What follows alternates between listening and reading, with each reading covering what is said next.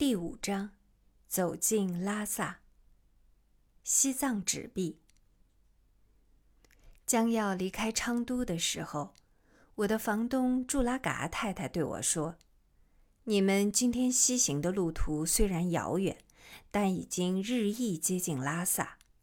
你们所携带的西康银元分量太重，如果用来支付乌拉水饺钱，折合率时高时低。”用起来不很方便。我家里有很多西藏地方政府发行的面额七两五钱的纸币，我愿意低价与你们的康阳兑换。虽然我自己吃点亏，但你们携带起来会既轻便又容易支付沿途的开支，岂不是两全其美吗？我拿过一张仔细观察。纸币是用西藏地方出产的夹层图纸印刷，属于五寸半乘三寸半的长方形，正反两面都印有红、绿、黄三色的油墨花纹。正面上行印有西藏文字样，下行印有藏文“四部功德主力乐通宝贝，足式出世法，第十六世纪纸币”。上下四角有藏文五十藏嘎数字，即七两五钱。上下两端有编号，左右两端有摄政王的红色印鉴。夹层中间印着藏文“天见甘丹颇章殊胜圆满”字样。因为纸质粗劣，印刷简陋，猛看上去不知这就是纸币。倒很像普通的器券。西藏的尼泊尔商人善于仿造，因此伪币充斥于前后藏及西康一带。西藏地方政府无力尽查，而康藏的老百姓因为知识浅陋，无法辨别真伪，所以有很多人上当受骗。西藏地方政府发行七两五钱纸币。原是想通过这个手段固定对印度卢比的兑换值，每一卢比当时可兑藏银七两五钱，但后来卢比的兑换价格时涨时落，一个卢比有时兑藏银九两或十两，要看自由市场的需要而定。卢比汇率最低时，每一卢比仅能兑换藏银一两五钱。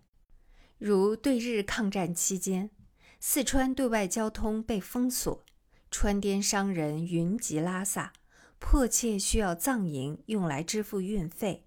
这是卢比兑换率最低的时候。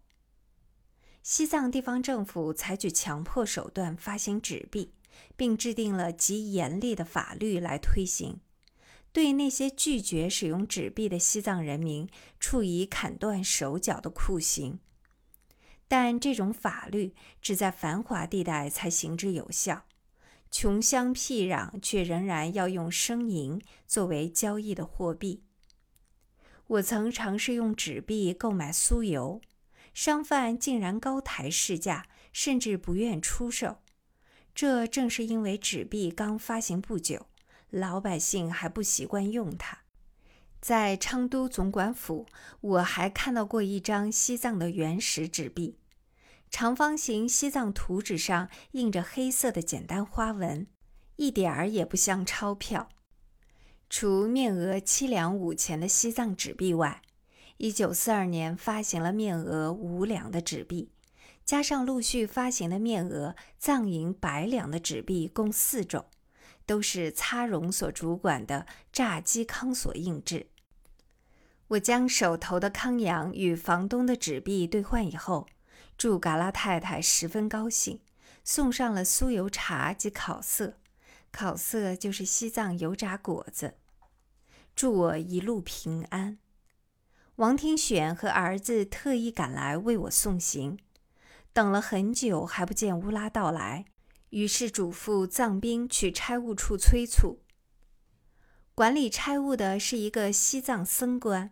身穿蓝色英国碧基长袍，四十多岁的样子，正坐在高座上指挥乌拉差民为我拨出三匹马。